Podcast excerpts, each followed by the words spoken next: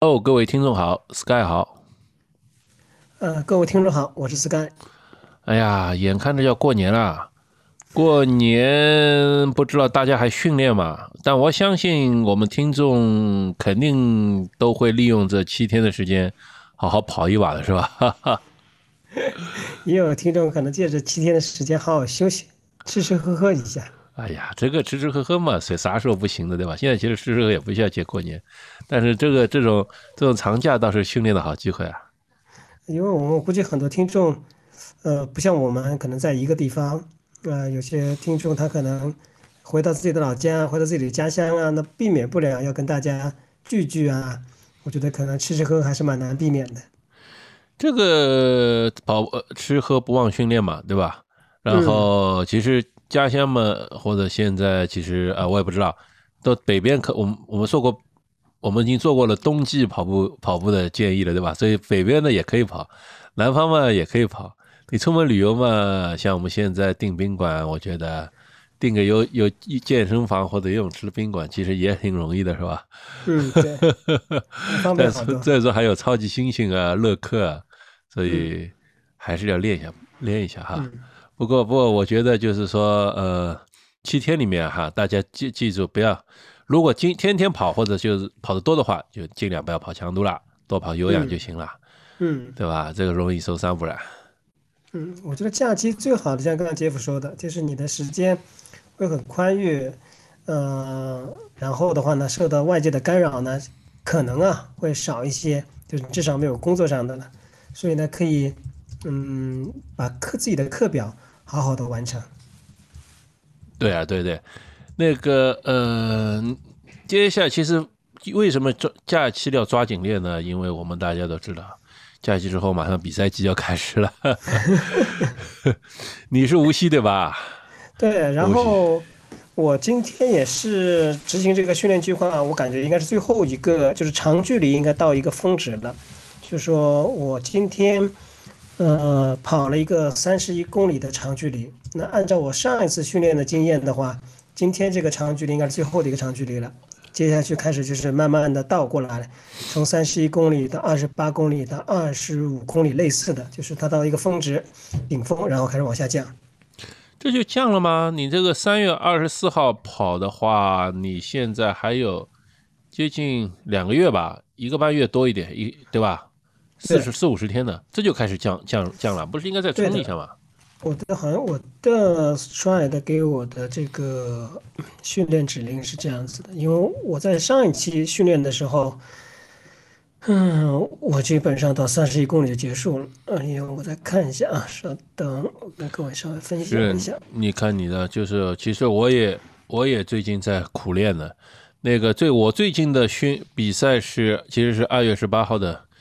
京都马拉松啊，这个没有十几天了吧？哎呦，你没有说错，这是我倒自己记错了。我后面还有三周长距离，对吧？我觉得这么快就降了不大可能。对他好像这次好像帮我这个，我今天是三十一公里的，下周末是三十三点八九公里，然后还有一个我看一下，对，三十三点八九应该是个峰值，对，嗯，下个礼拜是最后的，两小时五十分的这个训练量。是啊，是啊，是啊，没那么快开始减量的呀，最多最一般都是赛前的三周到一个月左右开始减量啊。嗯，也差不多了呀。对这个，我对这个 Stride 的这个训练计划，我还是蛮有信心的。嗯，他他现在给你算下来那个目标目标是多少？呃，三小时十分。哈哈哈哈哈哈！三小时十分，前嗯。那最近更新过吗？没有。没有更新过，最近最近要做那个测试吗？有测试周吗？哦，测试周已经过去了。测试周过的话，嗯，我看一下，我接下来的测试应该没有了。就就上个礼拜有一个测试，后面应该没有。我看一下后面有没有测试，testing 有没有？嗯，那那看来那个 Stride 对你信心不高嘛？对的，呃，因为测试那个周五状态也很一般，因为。测试应该第三个，按照这样说，从我生病好以后第三个礼拜，生病这一周我就没有跑。第二周的话，哦，我也感觉状态一般般。然后的话，呃，第三周开始测试了。然后节前的话，事情又特别多，所以整体的状态，但是我可以，我但是从功率的本身的角度来讲，其实保持的。对吧？那个呃，这个倒也倒也不错嘛。这个说，嗯，但是我觉得你应该还是能够三小时内的。嗯，其实我坦率讲，这次我训练到没有那么有信心，因为大家知道，就是这次冬季的这个训练，其实各地的天气都不好嘛，这是一个。第二个的话，就是说有好的地方，大家认为可能冬季训练因为天气的原因，你可能相对说你的训练的获取的这个。收益可能会比较高。那我的工作性质的话，是我到年底啊、年初的时候是特别的忙，所以你自己本身工作压力也非常大。所以其实我这次的训练反而没有我上期的训练会更好更好。我最近已经是避免了，就是我最近现在一周只训练三天，连续两周了。嗯，就我把强度课和长度课 LSD 我都跑了，但是这个。呃，轻松跑和恢复跑我都没有跑，就第一个很懒，就早上也起不来；第二个呢，就是下班到家也非常晚，所以呢，你晚上也不高兴再去跑了，因为包括这天气也不好，外面黑乎乎的，非常难跑。对，所以就就放弃了。但是我强度我是坚持下来了，还有 LSD 也坚持下来了。最重要的三门课是吧？对对对，这个再不跑的话，就是你心里更没底了，真是。是是是是是是。不过话说回来，有记得我以前也讲过，当你当你跑的没信心的时候，那往往可能是突破的时候。就是牛如果你每次跑的信心满满，觉得自己那个呃很没问题的话，那这个时候往往出问题。这其实往往是呃，如果听众听到这里注意一下啊，跑到这种程度，往往是过度训练的标记。就往往过度，但是跑到自己觉得，哎呀，我，这个各种不难，不不不舒服啊，各种不行啊，那个强度不够，什么也不够，好像这个怎么都完成不了目标时候呢，这个反倒是一种比较好的、比较好的现象，就是 就是有机会，你有机会突破了，你有机你有有机会突破了，这个我也不知道怎么来形容这个法子，就是反正这也是从我们的经验里总结出来的吧，经验总结出来，嗯。那挺好呀，反正无锡，而且也是一个适合 PB 的地方，对吧？到时候天气应该也是不冷不热，然后呃赛道也不错，我觉得你应该还是能冲三小时内的。呃，这个这个我刚刚打开了 Stride，它是给我预计三小时十一分，正负四分钟不到。嗯，其实这个还是有一点点准的，有一点点准。但是就是说，大家如果用这个东西的话，会你会发现，其实你如果比赛当中发挥比较好的话，其实远超于这个的。我记得上一次我跑的时候，他给我预计多少？三小时二十还是小时多少？所以我觉得还可以吧，还可以吧。嗯，那个这个有训，就是估估计总归是总归是和这总归是滞后的，对吧？嗯。然后我相信这个肯定是会会会会会会会被到时候赛场上又激动啊，然后几个能量胶一顶啊，然后大家周围这这样子要跑这个样子啊，呃，肯定会肯定会有超常发挥，肯定会发挥。就是像你这个现在情况，就不过就是就是就是就是那个怎么说来着？一分三十秒。对啊，一分三十秒，一分三十秒，一分三十秒，一分三十秒，一分三十秒，对啊。何况你还有还有两个月的时间训练时间呢，嗯，对啊，准确的时间是多少时间？我看一下，是两个月的时间吗？我看一下啊，上面有记录的，还有四十二天，没有两个月啊，四十二天还可以冲刺一下的，嗯，四十二就差不多八周吧，七八七八五十六，六七八周吧，嗯，对吧？还可以，还可以，还可以，还可以冲刺一下。啊，说到这个地方。呃，嘱咐一下我们各位听众啊，因为我们的听众里面，呃，应该呃过节啊，肯定要喝酒的。嗯，你这个喝酒呢，第一个呢，一定要控制一下。就如果你有过好节以后，马上就会有一个比赛的话，比方说无锡其中是一个比赛，那你一定要控制一下的。就是说你的这个酒精的杀伤力还是非常大的，尤其是这种高度酒、白酒这种，就是对你的身体的影响、恢复。会带来比较大的影响，所以尽量的啊，不喝酒不现实嘛，因为这是中国最传统的、最重要的一个节日，就是一定要控制好自己的喝酒。第二，如果说你过度饮酒了，比方说你真的是喝多了，不要去跑步，多喝水，啊，多大量的喝水，然后让自己身体这个这个补充回来，然后可能休息一天或者两天再去进行恢复的跑步，否则的话这样子，因为你的酒精还没有完全生成，你挥发出去。呃，你这样子的话，会给你的身体，尤其你的心脏带来比较大的一个负荷，是一个非常不安全的一个行为。所以，听到我们的这个，听到这段话的我们的听众，大家尤其要注意啊，无论是男士还是女士啊。嗯嗯，是。虽然我也不能说简单说就是大家不喝就好，但是呢，嗯，只能说大家尽量的控制自己，对吧？嗯。那个，就比如说年三十喝一点，你不要连续几天喝。对吧？也不要连续几天那个，呃，都都都都都喝多，对吧？比如说你喝一天喝了稍微多一点，那剩下一两天就稍微稍微稍微稍稍微减一点量，对吧？这个 这个这大家自己，或者说你觉得，或者你就觉得这几天喝酒重要，跑步不重要，那也没什么，反正做出一个决定就就就做就是了。嗯，还有一个就是说，我是建议大家，就是说。我今天跟一个朋友在聊，就是我的朋友说，他说可能最近一个礼拜他没有办法跑步，他之前一直执行计划，因为这个礼拜可能因为种种原因，就说啊忙的这个不可开交，昏天暗地的。嗯。那我是这样想法，就第一个呢，就是说还是要做一些运动。这个运动说，你可能出去跑个十五分钟、三十分钟都可以。就是你你这个肌肉它是有一个很强的一个记忆力的，你不能让它停止的话。你停止的话，你的整个的训练的这个痕迹就会消失的非常快的。一般，呃，我记得之前呃呃收集过这方面信息，就是一般你休息两到三天啊，基本上你的这个正常的这个计划还是可以完成的。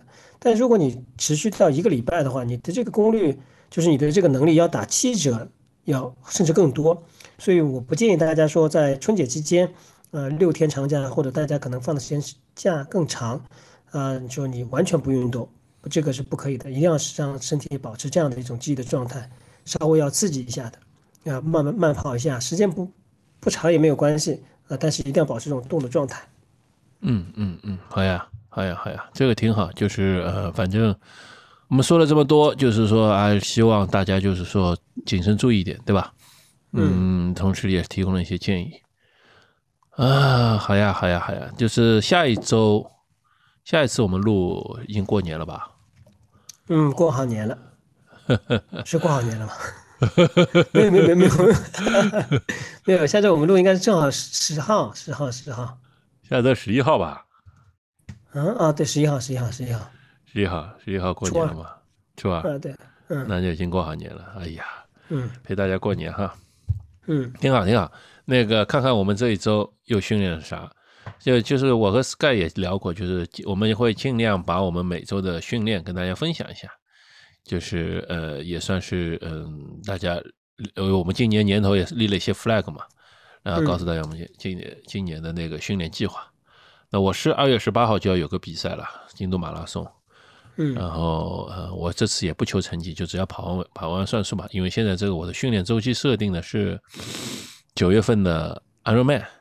然后我五月份会有一个七零三作为准备比赛，这个本来想三月份也报无锡或者武汉之类，但是一个都没都没抽抽中。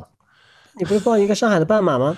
呃，还没抽签，那不知道能不能有机会抽中吧。但半马嘛，其实也就是随便跑跑喽，也不能说随便跑跑，就是但是 但是现在心态不一样了，就是因为把那个目光放到就是就准备去准备大比赛的话。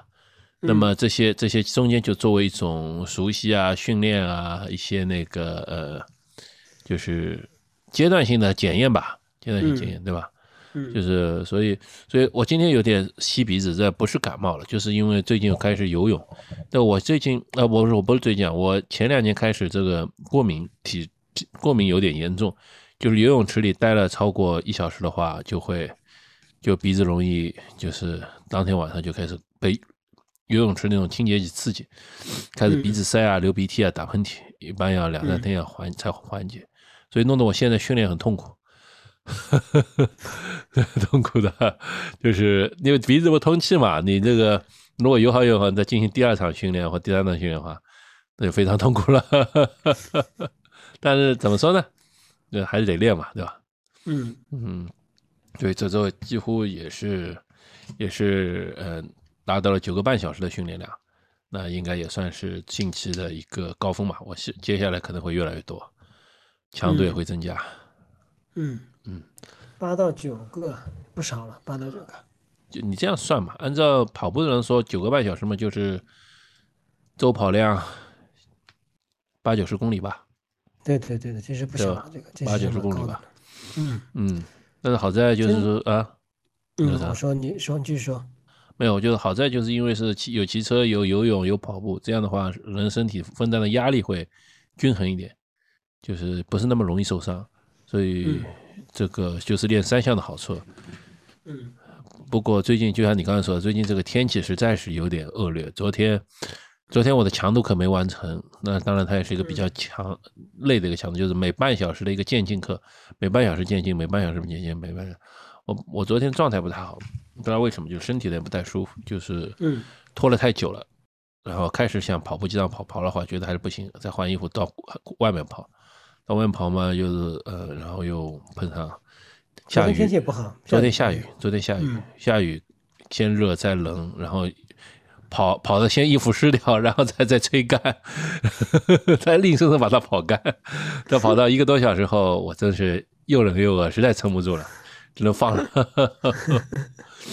嗯，那今天稍微补了补，本来今天应该是五十分钟轻松跑，那今天就是嗯早上游了泳，本来是今天想搞个小三项的，早上游了个一小时的泳，然后下午本来想骑一小时车连，然后再连带搬砖半这连带半小时跑步，但是骑完车以后实在空了，被掏空了，跑不动，实在跑不动，实在跑不动，九个半小时撑不住了。本来想今这个周达到十个小时训练，嗯 有点有点过于高估自己了。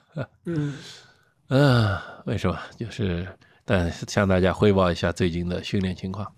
嗯嗯。那我们呃进入今天的这样的一个主题啊，后半场。那因为呃刚刚我们大家听到，就说呃如果我们备赛呃无锡马拉松的话，其实我们整个的呃运动量其实慢慢的会达到一个峰值。包括杰夫刚刚说的，他现在一周训练八到九个小时，呃，虽然是换项训练的，但是实际上呢，嗯，他的整个运动的强度给身体带来的压力也是非常大的。所以这是回到我们今天的主题，就是说我们在跑步的过程当中，我们身体会碰到什么样的一种伤病？那碰到这种伤病以后呢，我们大家应该怎么样的去对待，包括怎么样的去处置？嗯，对对对，就是虽然我们之前呢也跟大家呃讲过关于伤病方面的一些知识啊，而且我们讲了两集是吧？嗯那么但是呢，我们觉得这次我们还要重新的讲一讲，一呢就是温故而知新，对吧？就是呃总归要反复讲这些东西。其次来说呢，就是我们想就是这次还更入门一点，就是尽量从就延续我们新手系列的一个一个呃惯例吧。嗯。那我们一般的话呢，比方说新手可能跑步会碰到哪一些的这个呃常见的这个运动伤病呢？我自己总结一下啊，呃，可能第一个跟腱炎啊，就是跟腱不舒服了，还有足底筋膜炎啊，足底不舒服了，还有会碰到呢这个膝盖疼痛啊，我觉得膝盖啊周围啊这个会有点不舒服。那还有呢，就是说那个叫我们所谓的髂筋束啊，你觉得髂筋束非常不舒服，这应该我觉得觉得应该把它归类为肌肉哦筋膜类的不舒服，比方你的髂筋束会不舒服啊，你的小腿肌肉、你的大腿肌肉，包括你的臀部还有背部，你会觉得不舒服。那我们先聊一聊，就是说我跟杰夫碰到的这种情况，呃，一般是在什么样的呃状态下会碰到这种情况？这第一个。第二个，碰到这种情况以后，我们的经验或我们过往的经历告诉我们应该怎么样去处理，以及我们在这处理当中可能碰到一些不妥当的地方，也跟各位听众说一下，就是说我们当初可能这样做不是特别妥当，那怎么样去做？如果你碰到情况，你应该去怎么去做？然后最后一个，我们大家沟通一下，就是说碰到了这种情况，哎，我们以后如何避免，或者说我们怎么样处理会更好？嗯好的呀，那么你说我们从下到上讲呢，还是从上到下讲？从下到上讲，想想想到什么讲什么，就先从下到上讲吧。就是呃，首先讲足底问题，就是呃，所谓我们也不说很多那个名词哈，就是可能大家不熟悉这名词，我们就说症状吧。那个足底筋膜炎最大症状就是说，可能你早上起床以后，一开始下地的时候，一踩到地面，这个脚会非常疼。这个疼可能主要是在足跟、脚跟、脚跟后面跟腱，然后牵扯到一点点足弓这个位置。就是这个这如果症状这样的话呢，一般是足底筋膜炎。这个这种炎症呢是嗯没法处理，就是唯一的方法就是多多滚一滚那种高尔夫球或者滚一滚这种叫什么那种就是有刺的那种球，这样就是让足底的肌肌腱啊，就足底的那个肌肉得到放松，这样呢会帮助你缓解。但归根结底还是要等你那个就是是就是让你的抵抗力和这个炎症做斗争，然后。肌肉变强了，这部分的疼痛会缓解的。呃，也可以用一些那个药，比如说，呃，习惯用红花油也好，喜欢用扶他林也好，扶他林镇痛，红花油活血也有镇痛功能，就差一些，擦一些可能会有缓解作用。但是总的来说，这个是只能通过静养，通过踩这些球，然后的方式来获得缓解的。嗯，就关于这个球，我跟嘱咐一下大家啊，就是说这个球的话。呃，刚刚杰夫说高尔夫球是一种，我们可以到迪卡侬店去买去。但这种球呢，就迪卡侬，包括那种有刺的球呢，甚至你可以踩鹅卵石啊。如果你家里的小区啊，或者说步道上面有鹅卵石，你可以穿着袜子在鹅卵石上面走一走。但是我一开始，如果你呃就是疼痛或反应比较厉害，你可以去买一个网球，通过网球先去做，呃，不要用一开始用非常硬的，因为你这样会就是你会浑身冒汗的。如果你真的很疼的话。这是第一个，第二个的话呢，就是说，呃，你碰到这种疼痛的点，我们一看所所说的就专业的点叫扳机点的时候，你把这个停在上面，就找到这个扳机点，这个痛点停在上面，停个几秒钟，五六秒钟或者七八秒钟，然后再继续的缓慢的滚。你滚的时候要适量的把你的身体体重给加上去一点，你不可能说腾空在那边滚，那是没有用的，你必须要施加一些量。要慢慢的、缓慢的去滚，跟我们就是说做这个、这个、做这个、这个肌肉放松的时候，用那个、那个、那个、那个、那个，叫啥了？呃，滚自己身上肌肉的时候，道理是一样的，缓慢的去做啊，不能太硬，太硬的话就是说你会受不了的。然后这个东西呢，平时你这个跑好步以后，也可以拿做它来作为脚底下的这个放松训练。对的，对的，就是说，嗯，足底的问题呢，几乎大部分都是这种问题。当然，也有可能是，呃，有些人天生平足，或者脚部的有一些特殊情况的话，那你也可以通过定制鞋垫或者买支撑性的跑鞋来缓解。那我不能说解决这个问题，但是可以有部分的缓解。呃，就是呃，就是还有就是足弓疼，就是还有一种足弓疼，就是呃，就是应该说肌肉紧张或者疲劳造成的。嗯，我有一段时间经常穿平底鞋，那平底鞋就比较容易容易造成足弓疼，因为它会对足足底嘛肌肉造成更大的压力，对吧？嗯，所以喜欢穿平底鞋的那个听众们也要注意一下。那如果我们穿普通跑鞋的话，因为它有一定的缓冲，然后它多多少少有一些对足弓的支撑，那么话呢就会缓解这些情况。那平底鞋就会会压力更重一些。那碰到这些情况呢，也不要慌，就是一样的，就是踩踩球，放松放松足底。多休息，然后如果你这个这两天嘛，你就穿双有支撑性的鞋，或者普通鞋的话，买双那个平足使用的支撑性的鞋垫放进去，它会帮助你那个呃，就是缓解你的这个症状，让你的足弓得到休息。那么这个一定一定时间的恢复以后呢，那个你就会继续跑，可以继续跑。嗯，对的。还有一个就是放松运动，就说大家把自己的拳头握开来，握起来，然后再用力的把它伸展开来。那你这样用脚也是一样的，如果你的五个脚趾可以做到这个动作，并且分开来的话，你可以自己在家里可以做到这个动作，也是起到一个比较好的放松和训练的一个功效的。呃，大家可以看到很多视频，就是说啊，用你的脚去抓毛巾，然后再松掉，再抓毛巾再松掉，啊，这也是一个比较好的一个恢复和训练的一种方法。嗯嗯嗯，这个就是我前前前两天正好在小红书上看到，有人介绍这种足抓板，实是要足抓板啊，就是它就这样锻炼 锻炼这个脚部的脚脚脚上的肌肉的，那个。我五个脚趾分不开的，其实我用力没有办法扎，就用力抓就行了。没有没有没有这个能力我。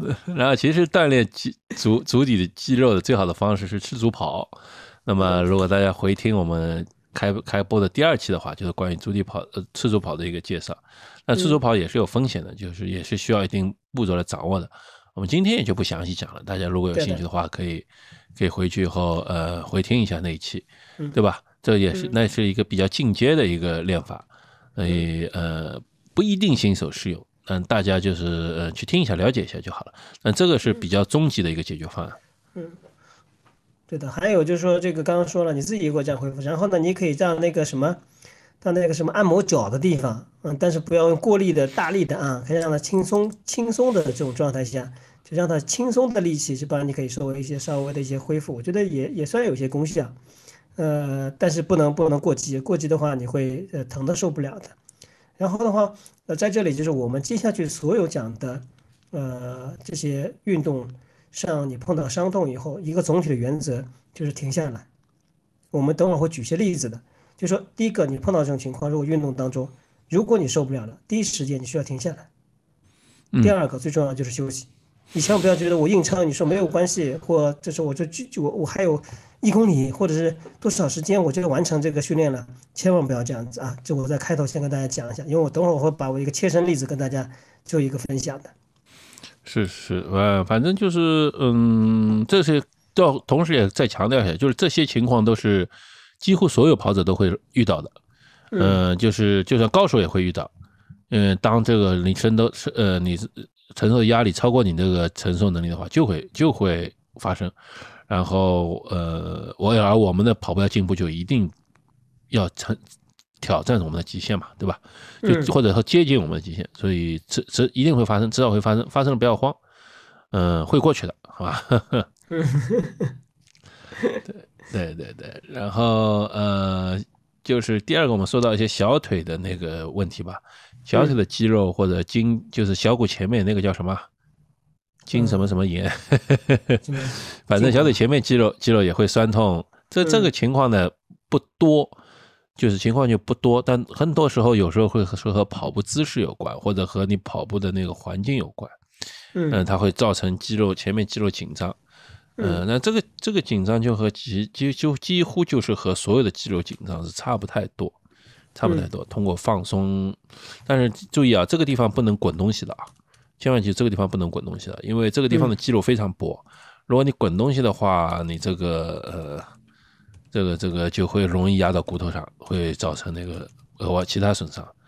对这个地方，你可以轻轻的用手按摩啊，或者或者嗯，用利用利用手法来按摩吧，但是尽量不借助器械。嗯，嗯，或者如果你用那个枪打的话，那也尽量选轻柔一些的模式。嗯，对吧？呃，这个小腿肌肉，我跟大家介绍一下我自己碰到的问题啊。嗯，我发生过就是胫骨前肌，我估计是不是刚刚杰夫说的，就在你的呃，一般是在胫骨的呃右腿的话，应该在胫骨的右侧啊这块肌肉啊，就说你你你可以把脚尖翘起来，你可以去摸一下这块肌肉会非常的紧张的。那我一般的话呢，我会通过这个不是按摩球，就是这个这个叫做狼牙棒或者什么东西的。就是一个木头，我会在上面滚或者按压它啊，这是一种啊放松方式。然后还有一种就是说它圆圆的，就是像是可以可以可以滚动的啊，一根棒子上面有很多球，我一般用这种去对它进行放松啊，因为我这个发生过疼痛，然后我也问过这个呃比较就是我专门去按摩的地方，要问他了，他说这可能是因为我这个强度比较高了，或者疲劳或者上强度的时候。会导致这种情况，这是第一个。第二个，就这块肌肉还比较好，因为它是可以裸露在外面的，就是你用手你可以摸得到的，你可以自己可以放松的。我今天就讲一块肌肉，就是小腿后侧的比目鱼肌，我是这个地方是有伤到过的，就是说我其实分不清楚这个肌肉到哪里啊，就是我以前不知道它叫比目鱼肌，因为比目肌的话，它是一块一一块也算比较大的肌肉。然后它藏在小腿呃内部比较深的地方。那我后来总结一下，第一个我为什么会比目肌比目鱼肌会疼？那就是我之前跟大家说的，就是每当就说轻松跑以后，你需要，呃，在一个训练当中，你先热身，热好身以后，你马上要去提速来迎接你的强度跑或间接跑。那这时候我为了尽快的达到我手表给我的指示，所以我会在瞬间很大的发力去。那我个人认为是因为这样的一个举动，对我的比目鱼肌产生了比较大的一个影响压力，所以这样子就会导致了我以后每一次的训练前面十分钟十五分钟特别难熬，就是一定要完全的把身体这个肌肉给热热了以后啊，这块肌肉会好感觉会好很多。但是每次训练前都会产生这种情况。所以我后来就非常非常注意了，我也在书上专门看了一些，就是我们平时拉这个小腿的方法，它没有办法拉到比目鱼肌的。有一个方法很搞笑的，就是你蹲下去，屁股沉下去，然后把脚尖往前面倾斜，这个动作其实可以拉到比目鱼肌的。呃，在这里我推荐大家一本书，叫什么《精确拉筋法》，大家可以到网上去搜一下的，这是一本。完，另外呢，就你要找专门的这个呃按摩师。他可以通过他的手法可以按摩到比目鱼肌的，所以在这边跟大家分享一下。是的，这个这块肌肉嘛，呃，对，比较难以难以拉伸到。那如果如果呃通过锻炼的方式呢，可以稍微加强它。反正，但是我觉得这块肌肉，我们跑步的人应该主要都还是能练到它，所以总体还好吧。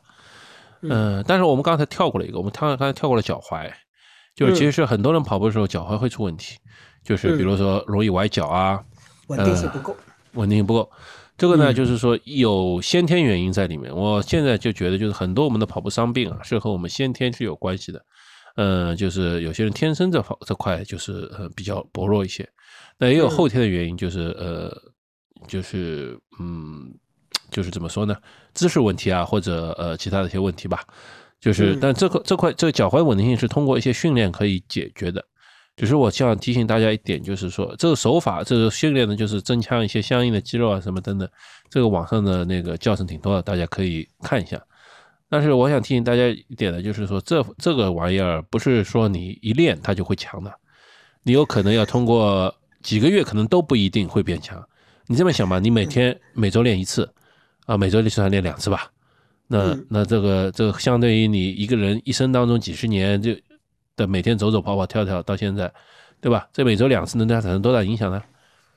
嗯，会有，但是请大家给予耐心，有时候可能甚至要几年的时间，同时要额外增加一些重量啊，听着一些一些那个额外的呃辅助手段，才能把它帮助加强。这个这个这个这个要一定要有耐心，对吧？不是说我一练就好的。嗯，对。这个我给大家一个建议啊，呃，就说如果因为我们平时路跑的时候，你都会在呃马路上面去跑步，就是路面非常平整的地方去跑步。我非常建议你在热身的时候或者冷身的时候，在草地上去跑步，啊，就草地上。当然你要注意啊，不要真的把自己脚崴了，就说一定要在不平道路不平整的路面去慢跑，然后让你这个脚踝的周围的这个呃基因啊或者肌肉啊得到一个。适应，这是第一个，我个人的建议。第二个，大家可以去迪卡侬买一个那个什么，就是一块板，下面有半个球，很小的，你可以两个脚站在这个板上面，呃，或者一个脚在这上面，就是你可以慢慢的控制，可以扶着墙，或者是你不扶着墙，徒手啊，就说这种靠身体平衡，可以去训练一下这个，就是训练你脚踝上的这种稳定性和力量。嗯，是的，这个需就是或者用那个。是你是说那个拔速球吗？就半圆球，像那个。对对对对，然后的话就是说，一个是吧，还有就是我呃，我家里可能不太合适啊，就是这种是比较合适我们去做的。还有一种就是大家不是看到很多视频吗？就是一个大的一个泡，一个有弹性的球，你你你脚放在两个脚踩在上面，就像那个瑜伽球的一半。对对对对，那也可以的啊，那个也可以的，因为那个比较大，我觉得家里面不太合适，就是买那种小的一块板，下面有半个塑料球那种。嗯，那个玩意儿很难的，那个玩意儿很难的，很难练的。就反正平衡板吧，那个嗯，这个是关于脚踝。说的没错，平衡板对。脚踝方面的一些训练，但是但这个东西很难练，你要有耐心，你也要恒心。但是会有收获的，这是会收获，但是非常长的时间哈。嗯嗯，然后这是第二脚踝，然后再上去就就比较大头戏了，就是膝盖了。嗯，对吧？膝盖主要是两个部分，一个就是所谓跑者膝。一个就是所谓的髂胫束，因为它都发生在膝盖周围，我们就一起讲了。这跑者膝嘛，主要是发生在膝盖的下面，就是膝盖下半部分。我们也不想，我们也不想说的太精确，因为太精确其实对大家帮助也不大。呃，我们就说一下最大问题容易产生的就是就这两个地方，跑得稀那个就是就是其实绝大部分情况都是因为跑得不够，跑不够就是 刚刚开始跑，呃，跑量不够，那个地方没适应。对吧？那如果如果大家查资料的话，可能会发生发现很多什么很可怕的名字，什么退行性病变啦，什么积水啦，什么积液啦，什么那个呃呃那个叫什么半月板磨损啦，对对吧？但是髌骨滑脱啊，髌骨髌 什么软髌骨髌骨髌骨髌骨软化，对对对，髌骨软化等等等等等等等等，都是说跑者膝的那些东西，甚至很多医生也这么说。但是我们这在坐在跑者角度来跟大家说，我觉得我我们引用会长的话，可能就是跑少了吧，因为 因为那个呃，就是我们作为跑步的人哈，初学尤其是新手，我们以前讲过，你从新手开始，肌肉适应你的跑步这种训练量啊，这种就是加强度，它可能是以周计的，一两周可能就就适应，两三周就适应了。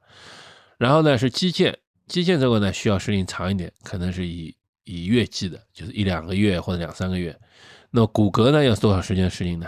可能就要以季度计了，可能几个月、一两个季度，那逐逐渐就能适应下来。嗯，而且尤其是我们有些新手嘛，开始都比较激动，一上手，哎，觉得我蛮好嘛，身体蛮蛮蛮可以嘛，那我就加量，加量加速度会加的比较快。啊，身体一开始可能没有反应，而身体最最容易有反应的其实是肌肉。当肌肉不酸痛的时候，他特别喜欢，这特别容易就是倾向于去加这些距离啊，加这些东西。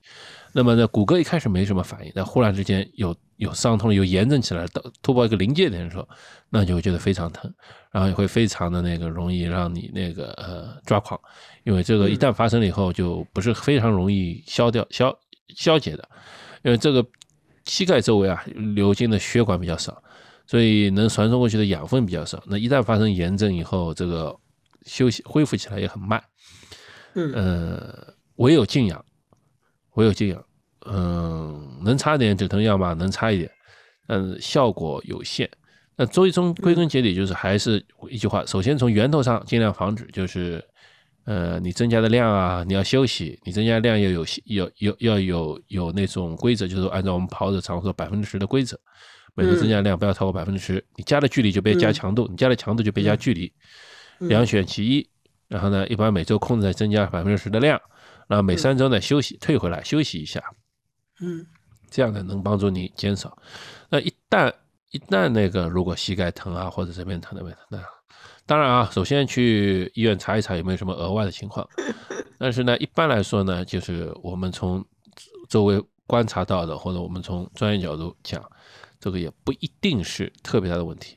虽然听上去什么退行性病变、软化什么，但你要知道，人从一出生开始，或者说人开出生开始到青壮青年时期是在不停加强的，三十岁以后就不受进化保护了，就是在退化当中。只是因为我们现在医疗手段比较先进，把人的寿命延长，但实际上人这个这个系统就在不停退化中。就像以前的人，大概对吧？十四五岁就结婚，三十多岁。三十岁就算就算中年了，四十岁已经可以成老夫了，是吧？现在我们七八十岁、八九岁还能在赛场上跑，那想想这个身体啊，额外多承受多少的负担，对吧？但是，但是我们身体是是可以的，只要你通过合适的训练，嗯，通过恢复休息这些，不像那么可怕。嗯啊，所以针对膝盖这部分的话，第一个刚刚杰夫说了，你练少了啊，第二个就是你练多了。所以量的把控非常重要。呃，同时呢，就是说肌肉的一个酸痛，无论是膝盖还是我们刚刚说的小腿，它是一个系统性的工程，它不是说只是某一块你发生了问题，只是这一块的问题。比方说从这个膝盖的这个酸疼或者髂筋束的问题，它一直会延伸到你的背部和你的臀部。所以我刚刚说了，当你发生这种情况的时候，你要。降低你的运动量，或者甚至要停止，为什么呢？因为如果你去坚持的话，比方说你这地方疼痛了，你去坚持会产生另外一个问题出来，所谓叫代偿，就是你原来应该发力和用力的这块肌肉，它没有办法支撑你继续运动了，它会身体会自然调剂的，它会用其余的肌肉，不疼痛的肌肉去发挥出来，没有办法工作这块肌肉，反而会产生其他的肌肉产生伤病。所以这种情况下，其实没有必要说，哎，我再去呃呃努力的训练，或者我再坚持一下的。嗯，发生了就不要坚持。你没发生之前，你尽量控制好，对吧？发生了就不要坚持，毕竟这个时候已经出已经已经出问题了。也出问题之后，那么就会就会出就会容易容易容易发生其他问题。那就进对啊啊对，说到膝盖了，我们之前有介绍过，就是保健品那张，大家可以吃点 Move Free 啊，年纪轻的不用吃啊。如果你你你可能三十岁啊，或者跑量比较大，或者觉得膝盖也不舒服啊，你你吃点 Move Free，我觉得蛮有用的。你觉得蛮有用吗？我觉得没啥用。我觉得有用，我觉得有用。我觉得没啥用。不是不光我自己身上，因为我给别人吃了，别人也不跑步的，然后他就觉得膝盖不舒服。我给他吃了以后，他就觉得，哎，当然是要要有一段时间，可能一周左右，他觉得嗯，好像我感觉不错嘛，哎。对，可能但更多的可能心理作用。对 对对，氨糖这个东西并没有科学证明它有有有效果，但是我们话说回来，只要你觉得可以就可以嘛，对吧？安慰剂效也是很很好的一个治愈的手段。那么呃，如果不确定的话，就就买一点吃一点。那没有效果嘛，就没有效果啦。嗯，对吧？呃，那万一有效果呢，也挺好的。啊，然后就是卡金素问题。就是髂胫束这个问题呢，就是呃，很多人会和膝盖问题搞起来。为什么呢？我们髂胫束都说起来比较专业哈，但症状基本上就是膝盖膝盖的侧面，大概接近于那个大腿小腿接转弯的那个地方，这边疼了。然后呢，有时候这个疼呢会辐射到膝盖里面，呃，我也碰上过的。因为这个地方转弯这个地方呢，大家可以摸上去发现这边没有肌肉，只有骨头。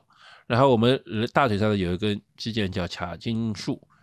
呃，它是从大腿这边，那它是从臀部这边一直拉到小腿，这这个地方呢，它会因为它时间长了嘛，这就我们运动一直在动啊动啊动啊动，这个有可能是因为先天，比如说骨骼的呃，就是有 O 型腿、X 型腿会偏里偏外，那么就会把这这块肌腱啊拉长，拉长以后呢，就和这边的骨骼摩擦，摩擦时间长了就容易产生炎症，就会疼。还有一种可能性呢，就是肌肉不平衡。比如大腿里侧的那个缝匠肌，大腿外侧的那个或者臀部的臀中肌之间，本来如果平衡的话，那就会把那个腿就是就等于这样。如果从正面看的话，这个腿是前后前后在动的。嗯，然后如果里面变强了，那腿会就会朝里摆；那么如果外面强，腿臀中肌强了，那腿会就会朝外摆，对吧？就变成就变成一个弧形的，从里弧或从外弧，就弧形的这样在走。这个这样造成的后果就是，嗯。这个肌腱在和骨骼摩擦，最后就疼。呃，如果所以说，如果大家发现膝盖侧面疼了，呃，尤其是靠外侧侧面疼了，那么多半就是钾金素问题了。这个如果你看到这个疼了，你知道是钾金素，你往上去搜，那会发现很多的那些教程帮助你拉伸，然后或者那个用那个泡沫轴滚滚那个大腿边上肌肉，这个呃用拉伸，然后缓解这个疼痛。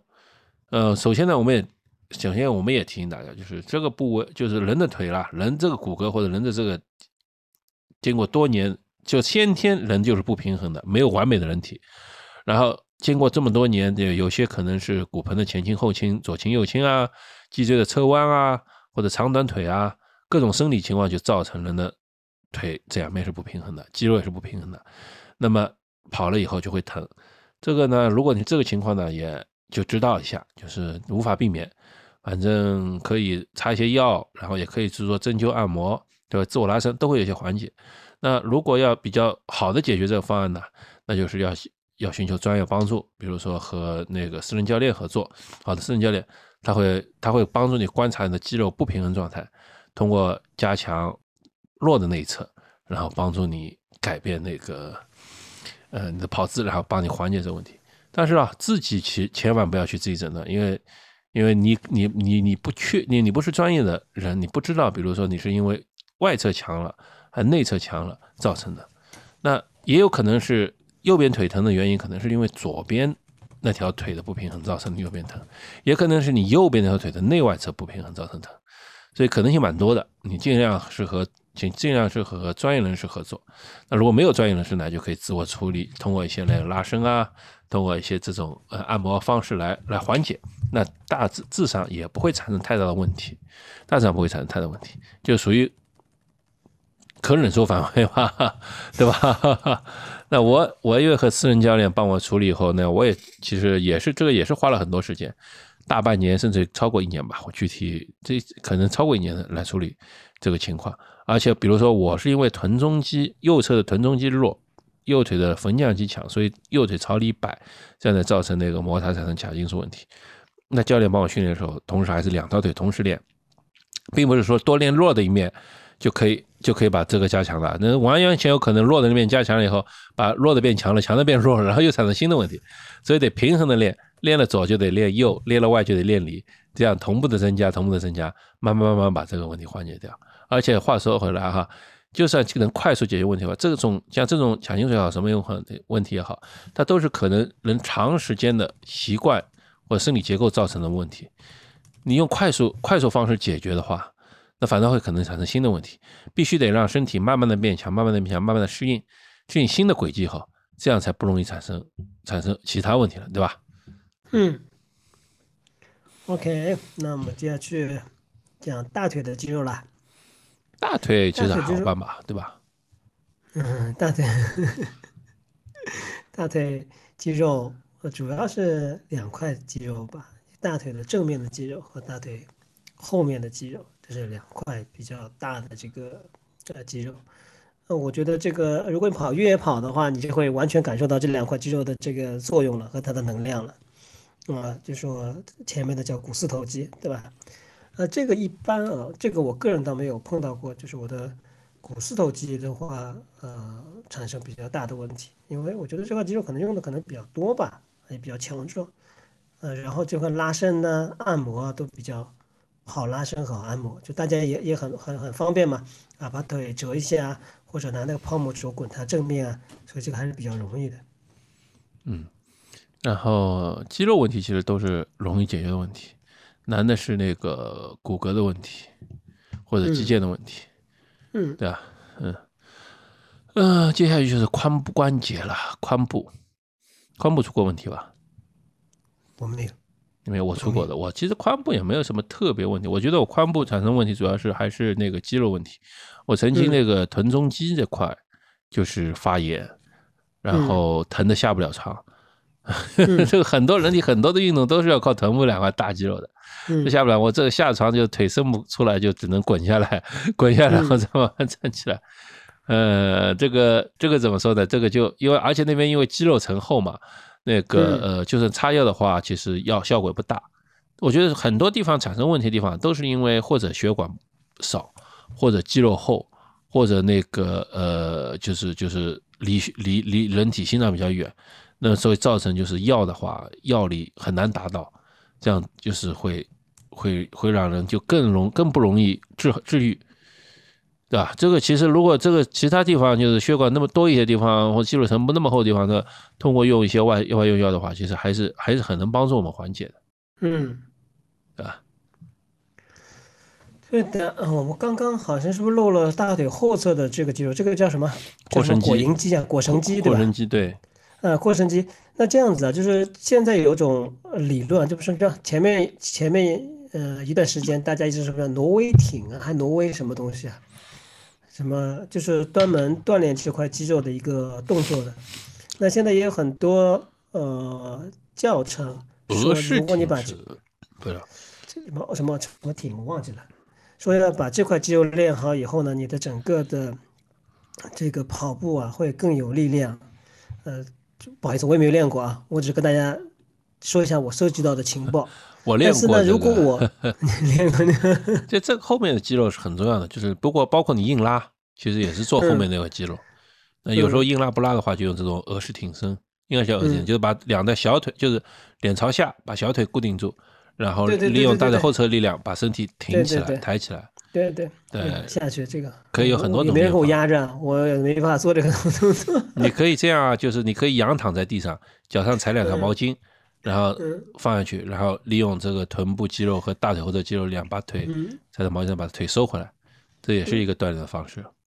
嗯，呃，接下去我跟大家讲一下我的右臀部，我有过一次，应该是去年的下半年，有次过，哎，很莫名其妙，就是说你不知道它什么时候来的，然后它就来了，然后我那时候跑到那天的计划应该是二十五公里还是多少？我跑到十八公里的时候，印象非常深刻，啊，觉得我的这个右臀部就是有点抽发抽发的这种感觉。嗯，但是其实我又坚持跑了一会儿，我想跑到那个门横穿过去，我在那边可以把我的干净的衣服换上。但是我停下来以后，我走路我都觉得这个臀超级超级的酸。然后后来我找到这个我的教练了，我就跟他说一下，他告诉我几个拉伸的方式，说，哎，你看，赶快拉伸一下，是不是可以做一些放松？那在拉伸到某，就是一开始你做几个动作的时候，你觉得，哎，肌肉都很正常。但是我换了一种拉伸方式以后，就说它有不同的角度嘛，到了那个角度以后，哎，我就觉得地方特别特别的酸，就是酸疼的感觉，就就是他根本都不敢拉伸去。呃，这件事情的话，我应该休息了，就说我当然还在跑步啊，就是没有办法。大发力的这种跑步的话，我差不多休息了前前后有两周到三周左右。那我想跟大家说的就是说，这种大肌肉，就大块的肌肉，你身上很明显的肌肉，其实发生了这种拉伤，其实相对来说，就是我们正常的跑步啊，发生拉伤还是比较理想的。就是你可以找到很好的、合适的方法，合适的应对的措施。呃，合适的拉伸和按摩的方法去处理它，其实这个倒不必要产生过多的这种紧张感。怕是怕什么？这种小肌肉，就小肌肉的拉伤其实是蛮难恢复的，因为他可能平时本身就锻炼的少，然后的话，哎，偶尔不凑巧把它给弄伤了，其实这个是蛮讨厌的一件事情。所以有种说法嘛，穿鞋跑容易伤膝盖。光脚跑容易伤髋关节、踝关节，所以可以交叉一下，来回的损伤的。嗯，这这就是说，呃，其实我们也推荐经常换跑鞋的一个原因，就是说，不同跑鞋不同设计，然后其实会让你腿的受力稍微改变一下。这个也许不是那么影响大，但是多多少少会有些帮助。比如说，你今天穿高坡差，就是后跟比较高、前坡前跟前掌比较低的那种高。高跟差的那个那种跑鞋的话，那么会呃，比如比如说会让小腿比较紧张，那个或怎么样。然后但穿低低坡差的，就是说呃前脚前脚和前脚掌和后脚跟那个呃之间几乎接近平的，那么又会让你腿的受力方式改变。然后穿薄底的鞋怎么样？穿厚底怎么样？所以我们还是建议啊，大家经常换换跑鞋，或者至少经常换换不同种类的跑鞋。这样呢，可以让你的腿的嗯各方面都都都有点受力的变化，那么也是可以缓解，不要让老是让一种一种一种方式一种跑步姿势，那么一些受力地方就一直受力，那这样的话呢，可以可能时间久了会让你容易嗯产生劳损嘛，对吧？嗯嗯，还有一点就是说，呃，跑步的地方也经常换换，就是有些人嗯经常跑马路的，那么偶尔跑跑跑步机，那偶尔跑跑跑道，那如果跑马路上这边跑过去的话，那尽量同一个路段这边跑回来，因为每条马路都是有坡度的，或者就跑的地方都是有坡度。那么这样来回跑呢，可以让两边的坡度均衡一下，让两条腿的受力也均衡一下。不然的话，你老是一个方向跑，尤尤其在叠叠加上人的腿是长短或者跑步姿势的变化，那会会让某些呃腿吧或者头的腿的某些部位受力特别厉害。嗯，那么也是容易引起伤病的。OK，嗯，好，讲到这儿，我们讲的够够简单吗？好像也还算比较简单吧，适合新手系列吗？可以啊，我们自认为是还是比较适合新手系列的。但同时也建议大家，就是说，呃，不要光跑步，嗯，就是如果你一周跑个三次，其实也足够了。就是像有些教练说的，一次速度跑。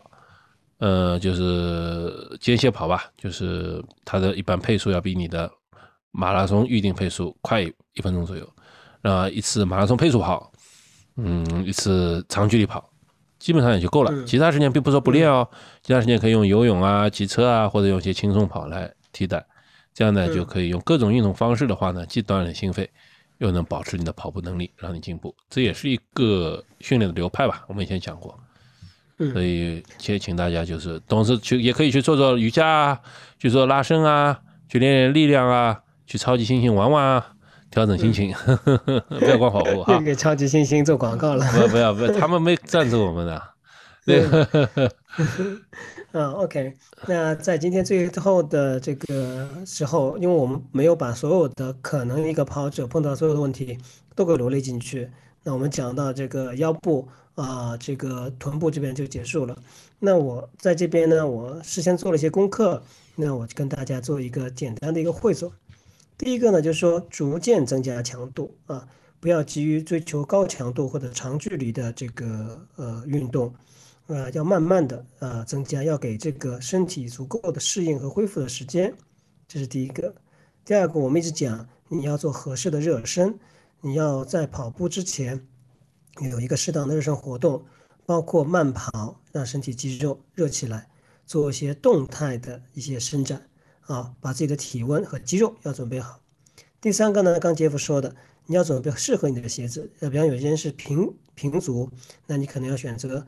这个呃有支撑性的鞋垫，呃，然后的话呢，可能我们要换不同的跑鞋，可能在不同的这个路上可能去跑一下，这样子呢会一双好的跑鞋，第一个可以给我们带来非常好的心情，第二个呢也可以减轻我们对这个关节和肌肉的冲击，第四个我们刚刚说了，就是你一定要有一个良好的一个跑步的一个姿势，保证正确的跑步姿势，比方说我们说身体要直立啊，脚步要稳定啊，呃，大家可以。呃，结伴去跑，可以让你旁边的朋友看一下你的跑姿，或者帮你拍一段视频，你可以看一下。你有的时候可能我自己都认为，哎，我明明在前掌跑，但是拍出了视频 就是在后跟在着地在跑，就是腿就是打直的。所以有的时候你自认为的，呃，或者说你理解的，但是并不是事实。所以这可以让呃这个拍一些视频可以呃做一下。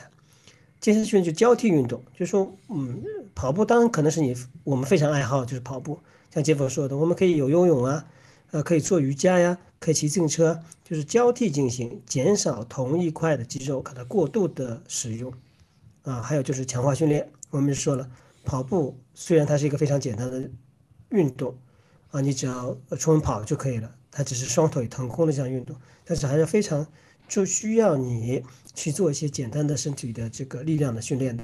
这样子的话呢，嗯，会对你整个的避免伤病是非常有好处的。然后现在其实力量训练呢也越来越专业了，就是它有我们所谓叫力量专业呃专项训练，它专门针对跑者的一些呃力量训练，所以你可以看视频，可以看书，可以请教练来指导你这部分。还有就是你要听从身体的这给你散发出来这种信号，呃，我们一旦运动时间长了，你会你的身体会告诉你的，就说你哎你觉得这个地方会有点不舒服，或那个地方有点不舒服，然后你可以感觉到这种不舒服是。你马上就可以，呃，让它恢复的。比方说，我有时候出去以后，我的脚底可能会有点不舒服，但是我感觉我热好身以后，我发现这种不适应的情况下会减小。同时，比方说接下去第二天或第三天我再运动的时候，我看它是加重了还减轻了。所以有种不舒服，它只是给你一种信号，并不代表你一定的有伤病或疼痛。所以要学会听从自己身体给你发的信号。最后一个就是说，及时的要做一些康复。啊，这种康复是指你自我的一种拉伸，啊，你找按摩师，你去医院，呃，包括我们之前有介绍的这种，当你发生了一种意外的这种情况，啊，采用这 rise 就是 R I C E 这种原则来去处理这个事情，呃，当然最关键的是，如果这种疼痛让你难以忍受，并且持续一段时间，呃，我们还是非常建议你去当地的专业的机构，就你找你当地最大的医院啊。最好的医院，问他有没有这个运动损伤科或运动康复科，可以到里面请教专业的人。呃，我之前呃问过，就是个专业的这按摩这个医院的按摩师，我就问他们，我就说可不可以到这种，比方说这个啊平常家门口开的这种按摩店去按摩？他说其实可以的，没有问题，其实理论上都是一样的。但是他说要避免一件事情，叫正骨啊，不要在按摩店里去正骨啊，他这个是特意关照我的。但是如果是普通的这种肌肉按摩，其实没有关系的。他说：“OK，这就是我给大家总结的一些信息。”嗯，刚才说完了身体上一些情况，但我忽然发现，我们跑者大部分产生问题的情况都在下半身，对吧？毕 竟不大容易，不大容易用到上半，唯一可能用到上半身就可能是呃心心脏、心肺。那我倒是有一个可以跟大家分享的地方，就是嗯。当然了，大家也可以经常就是每隔一两年可以做一些心脏方面检查，这个呃体检是不够的哈，心电图那个用处不大。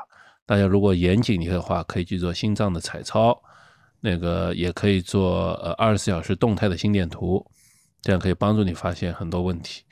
同时呢，也可以去做平板测试。平板测试呢，它一般来说就测试你心脏心脏在高负高负担的情况下它的情况，这大致上是可以用的三个测试。那随着你训练久啊什么，当然也有可能会出现一些异常，比如说随着年龄增大。那个你可能有可能会产生轻微的心律不齐，就是心脏会漏漏跳一拍，或者是忽然会快一阵子一下子。这个呢，就是如果万一发生了，及时去医院检查。但这个问题呢，也不一定是太大。那个我知道好多人发生过心律不齐，听起来挺吓人的，跳一跳咚，心停了一下就跳，跳跳跳咚，停了一下再跳。但是呢，不要慌，不要慌，这种情况也是有发生的。那个呃，补充一些辅酶 Q 十。同时去医生这里挂个号，查一下二十四小时动态心电图，做一下心脏彩超，嗯，心脏 CT 之类的检查，嗯，这是我可以提醒大家的。嗯，啊，呃，这我还是要嘱咐一下大家，我跟杰夫跟大家透露这些解决方法，是我们从书本上、我们从视频上和我们切身经历来获得的，但这并不足以支撑说你碰到这种情况，你一定按这种方法去做。就是如果当你疼痛受不了了，或者这种东西不是立刻就医啊，因为就是说，嗯，我就担心就是什么，就是我们大家死扛死挺，但这个是没有必要的。就医生那边看一看，尤其像比方说你肌肉损伤或者说什么东西，你可以去你当地的中医院。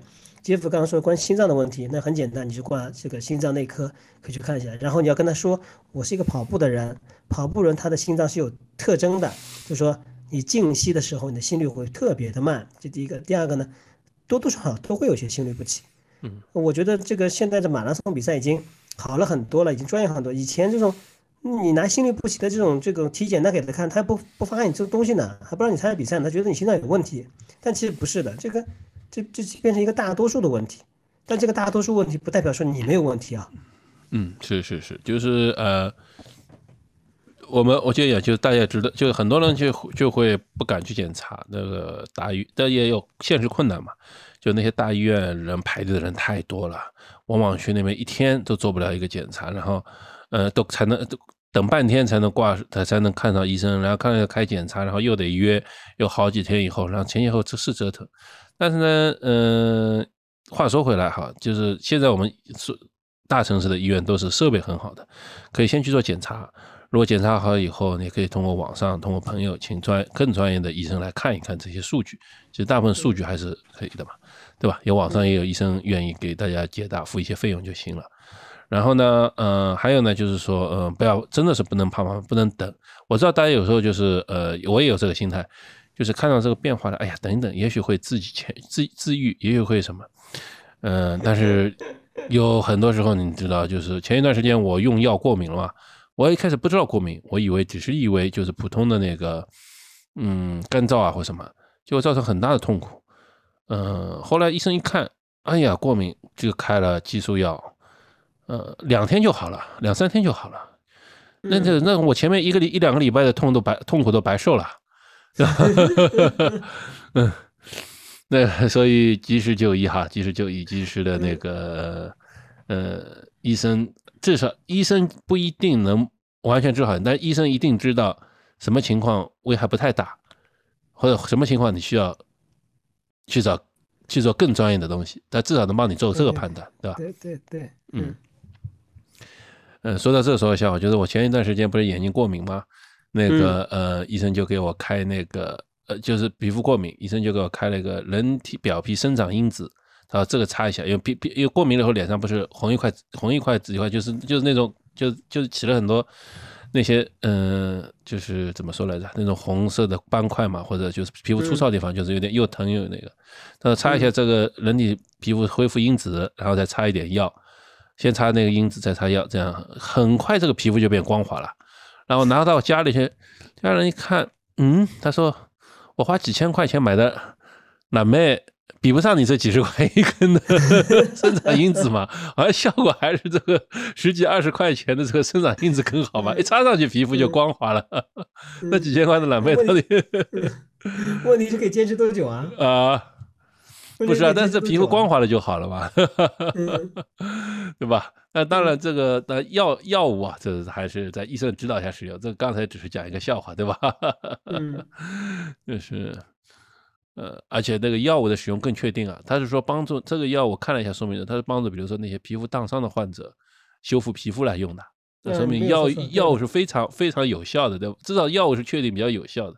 那化妆品你又贵，你还不知道有效没效？嗯，好吧，那个呃，就简单的就今天讲到这里吧。嗯，好，嗯好嗯，，谢谢各位啊，嗯，谢谢给大家拜个早年，接下去嗯就是年初二了。好，接下来见面就年初二。好，谢谢大家，嗯，好，哎，拜拜。拜。